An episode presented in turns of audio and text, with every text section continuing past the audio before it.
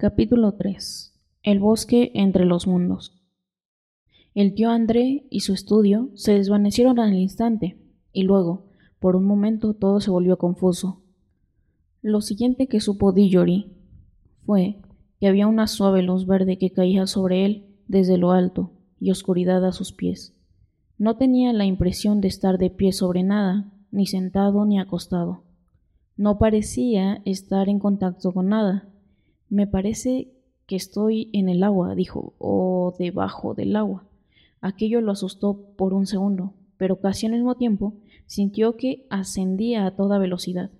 Luego su cabeza salió repentinamente al aire libre y se encontró gateando hacia tierra firme, sobre un terreno llano cubierto de hierba, situado al borde de un estanque. Mientras se ponía en pie advirtió que no chorreaba agua ni le faltaba el aliento. ¿Cómo habría sido de esperar tras un buen chapuzón? Tenía la ropa perfectamente seca y estaba de pie junto al borde de un pequeño estanque. No había más de tres metros de un extremo a otro, en el interior de un bosque. Los árboles crecían muy juntos y eran tan frondosos que no se podía entrever ni un pedazo de cielo. La única luz que le llegaba era una luz verde que se filtraba por entre las hojas, pero sin duda existía un sol potente en lo alto, pues aquella luz natural verde era brillante y cálida. Era el bosque más silencioso que se puede imaginar. No había pájaros, ni insectos, ni animales, y no soplaba viento. Casi se podía sentir cómo crecían los árboles. El estanque del que acababa de salir no era el único. Había docenas de estanques, uno cada pocos metros hasta donde alcanzaban sus ojos, y creía percibir cómo los árboles absorbían el agua con sus raíces. Era un bosque lleno de vida, y al intentar descubrirlo más tarde, Dillory siempre decía, era un lugar apetitoso, tan apetitoso como un pastel de ciruelas. Lo más extraño de todo fue que incluso antes de haber mirado a su alrededor, Dillory ya había medio olvidado cómo había llegado ahí. Desde luego no pensaba en Polly, ni en el tío André, ni siquiera en su madre, y además no estaba nada asustado ni nervioso, ni tampoco sentía curiosidad. Si alguien le hubiera preguntado ¿De dónde has venido? probablemente habría respondido Yo siempre he estado aquí. Aquella era la sensación que producía, como si uno hubiera estado siempre en aquel lugar y jamás se hubiera aburrido, a pesar de que allí nunca sucedía nada. Tal como explicó mucho más tarde. En este sitio no sucede nada, los árboles se dedican a crecer, eso es todo. Al cabo de un buen rato de contemplar el bosque, Dillory se dio cuenta de que había una niña acostada de espaldas a los pies de un árbol, a unos metros de allí. Los ojos de la pequeña estaban medio cerrados, como si estuviera entre el sueño y la vigilia. Por ese motivo, el niño se dedicó a contemplarla durante un buen rato sin decir nada. Finalmente, ella abrió los ojos y lo miró durante mucho tiempo, sin pronunciar palabra tampoco, hasta que por fin le habló, con una voz soñolienta y complacida. Creo que nos hemos visto antes, declaró. A mí también me lo parece, respondió Dillory. ¿Llevas mucho tiempo aquí? Toda la vida, dijo ella. Al menos, no sé, mucho tiempo. Yo también. No, tú no, indicó la niña, porque acabo de verte salir de aquel estanque. Sí, puede ser, concedió Dillory con expresión perpleja. Lo había olvidado. Después se pasaron un buen rato en silencio. Oye, dijo finalmente la niña, me pregunto si ya nos conocíamos. Tengo una vaga idea, una especie de imagen en la cabeza de un niño y una niña como nosotros, que vivían en un lugar muy distinto y hacían toda clase de cosas. A lo mejor fue solo un sueño. Pues creo que he tenido ese mismo sueño, repuso Dillory, de un niño y una niña que vivían en casas contiguas y gateaban entre las viegas. Recuerdo que la niña tenía un rostro muy sucio. ¿Estás seguro? En mi sueño era el niño quien tenía la cara sucia. No recuerdo el rostro del niño, indicó Dillory, y luego añadió Vaya, ¿qué es eso? Toma, es un conejillo de indias, dijo la niña. Y eso era, un rechoncho conejillo de indias, que husmeaba por entre la hierba, con una cinta alrededor de la barriga que sujetaba a su lomo un brillante anillo amarillo. Mira, mira, dijo Dillory, el anillo. Y fíjate, tú llevas uno en el dedo y yo también. La niña se sentó entonces, interesadísima en el hallazgo. Ambos se miraron fijamente, intentando recordar. Y entonces a la vez ella exclamó El señor Ketterly y el tío André. Y supieron quiénes eran y empezaron a recordar todo lo sucedido. Tras unos minutos de intensa conversación, consiguieron por fin tenerlo todo claro. Y Dillory explicó el detestable comportamiento del tío André. ¿Qué hacemos ahora? quiso saber Polly. ¿Agarrar el conejillo de indias y volver a casa? No hay prisa, respondió él, con un enorme bostezo. Creo que sí la hay, indicó ella. Este lugar es demasiado silencioso. Resulta tan, tan maravilloso. Estás casi dormido. Si nos dejamos dominar por él, nos acostaremos y dormitaremos eternamente. Se está muy bien aquí, repuso Dillory. Sí, ya lo creo, asintió ella, pero tenemos que regresar. Se puso en pie y empezó a avanzar con cautela, en dirección al conejillo de Indias, pero entonces cambió de idea. Podríamos dejar el conejillo aquí, dijo. Es feliz en este sitio, y tu tío sin duda haría algo horrendo con él si lo lleváramos de vuelta. Apuesto que sí, respondió Dillory. Mira cómo nos ha tratado a nosotros. Por cierto, ¿cómo regresaremos a casa? Volviéndonos a meter en el estanque, supongo. Fueron hacia él y permanecieron de pie junto al borde, contemplando la lisa superficie del agua. La cubría el reflejo de las verdes y frondosas ramas que hacían que pareciera tener una gran profundidad. No tenemos traje de baño, observó Polly. No la necesitamos, boba, dijo Dillory. Vamos a meternos con la ropa puesta. ¿Acaso no recuerdas que al ascender no nos mojamos? ¿Sabes nadar? Un poco. ¿Y tú? Bueno, no mucho. No creo que tengamos que nadar, indicó Dillory. Queremos ir hacia abajo, ¿no es cierto? A ninguno de los dos le gustaba demasiado la idea de saltar al interior del estanque, pero ninguno se lo mencionó al otro. Se tomaron de la mano y dijeron uno, dos y tres. Ya, y saltaron. Hubo un gran chapoteo y desde luego cerraron los ojos, pero cuando los abrieron de nuevo descubrieron que seguían estando allí, con las manos entrelazadas, en medio del frondoso bosque, y con el agua a la altura de los tobillos. Al parecer, el estanque apenas tenía unos centímetros de profundidad. Chapotearon de vuelta a tierra firme. ¿Qué diablos ha salido mal? inquirió Polly, con voz asustada, pero no tan atemorizada como cabría esperar, porque resultaba difícil sentirse realmente asustado en aquel bosque. El lugar era demasiado tranquilo. Ya sé, dijo Dillory. Claro que no funciona. Todavía llevamos puestos los anillos amarillos y son para el viaje de ida. Ya sabes, son los verdes los que te devuelven a casa.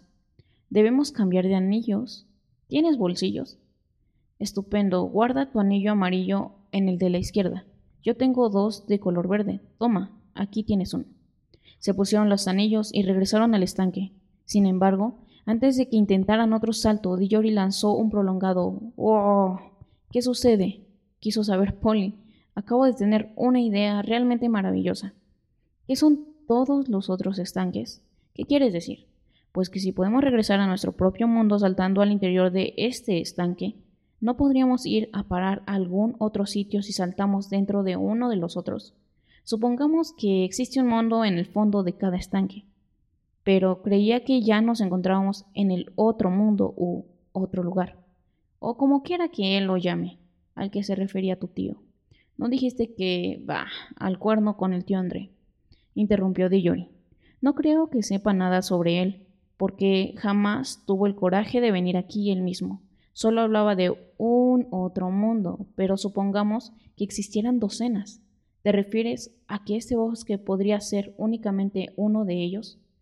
No, ni siquiera creo que este bosque sea un mundo. Me parece que es una especie de lugar intermedio. Polly mostró una expresión perpleja. ¿No te das cuenta? inquirió Diori. No, escucha. Piensa en nuestro túnel por debajo de las tejas. No puede considerarse una habitación de alguna casa. En cierto modo, no forma parte de ninguna de ellas. Pero una vez que estás en el túnel puedes seguirlo y entrar en cualquiera de las casas en la fila. ¿No podría ocurrir lo mismo con este bosque? Es un lugar que no se encuentre en ninguno de los mundos, pero que permite entrar en todos ellos. Bueno, incluso aunque puedas, empezó a decir Polly. pero Dillory siguió hablando como si no la hubiera oído. Y desde luego, eso lo explica todo, dijo. Por eso aquí está todo tan tranquilo y soñoliento. Aquí no sucede nunca nada. Igual que en nuestro hogar, es en las casas donde la gente habla, actúa y come.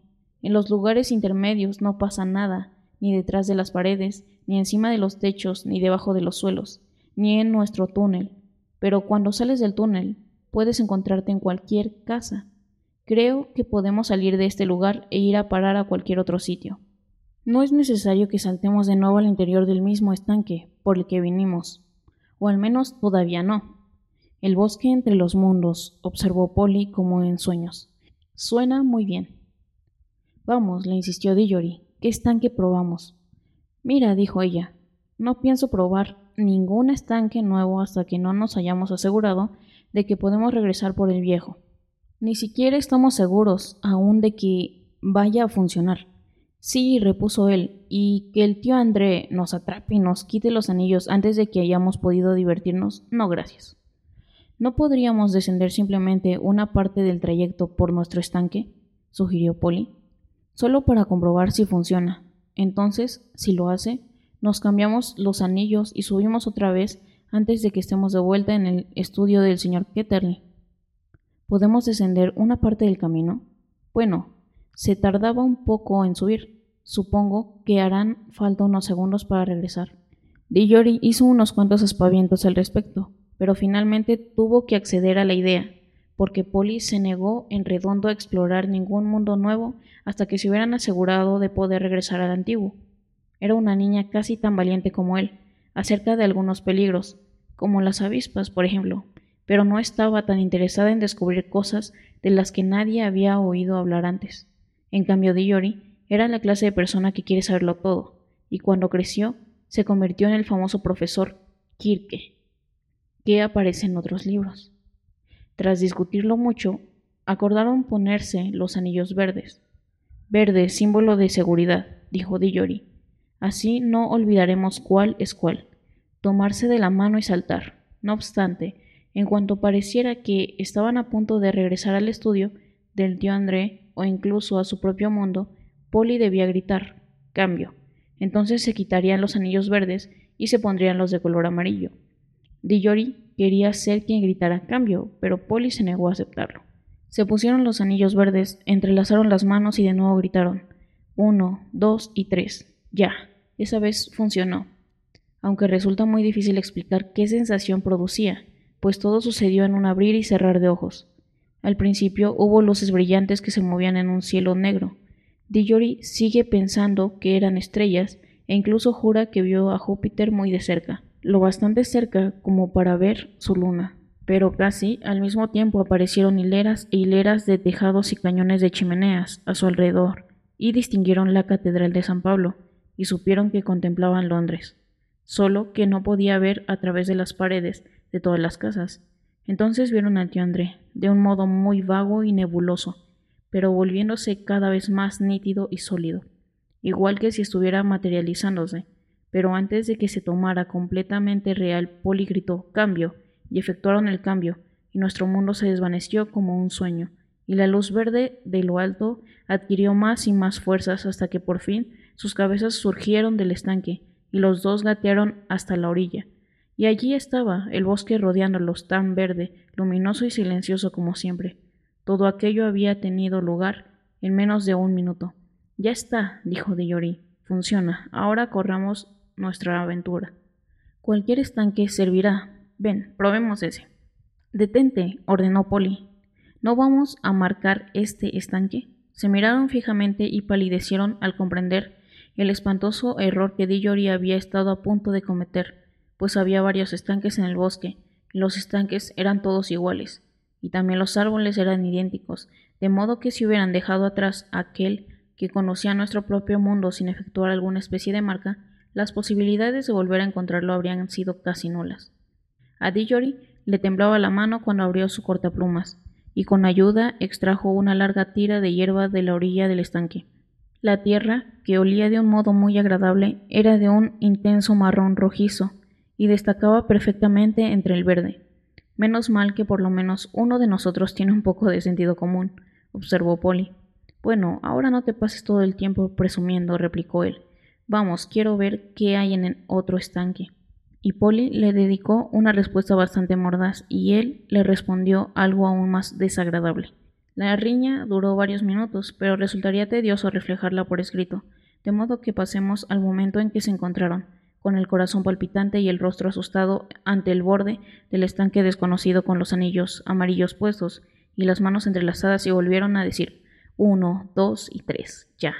Chaf. De nuevo no había funcionado.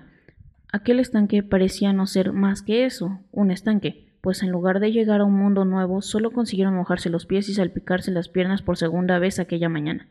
Si es que se trataba de una mañana, pues en el bosque entre los mundos siempre parece que sea la misma hora. Caray, exclamó Dillory. ¿Y qué ha salido mal ahora? Llevamos puestos los anillos amarillos. Dijo que el amarillo era para el viaje de ida. Lo cierto era que el tío André, que no sabía nada del bosque entre los monos, tenía una idea bastante equivocada respecto a los anillos. Los de color amarillo no eran anillos de ida y los de verde no eran anillos de regreso a casa, al menos no tal como él lo pensaba, aunque la sustancia de la que estaban hechos ambos anillos había salido del bosque. La sustancia de los anillos amarillos poseía el poder de atraerte al bosque. Era una materia que quería regresar al lugar al que pertenecía, el lugar intermedio. Sin embargo, la sustancia de los anillos verdes intentaba abandonar el lugar al que pertenecía, de modo que un anillo verde te sacaría del bosque y te conduciría a un mundo. El tío André, por lo visto, trataba con cosas que en realidad no comprendía. Muchos magos lo hacen. Ni siquiera Diyori comprendió la verdad con tanta claridad, o al menos no hasta más adelante. Pero una vez que lo hubieron discutido, decidieron probar los anillos verdes en el estanque nuevo, solo para ver qué sucedía. Si tú te atreves, yo también, dijo Polly. En realidad lo dijo porque en lo más recóndito de su corazón estaba segura de que ninguna clase de anillo funcionaría en el nuevo estanque, y por lo tanto no había nada que temer salvo otro chapoteo en el agua. Me huele que Dillory tenía la misma sensación. En cualquier caso, tras ponerse los anillos verdes y regresar al borde del agua, volvieron a entrelazar las manos y se sintieron, sin lugar a dudas, mucho más animados y menos preocupados que la primera vez. Uno, dos, tres, ya, exclamó Dillory y saltaron.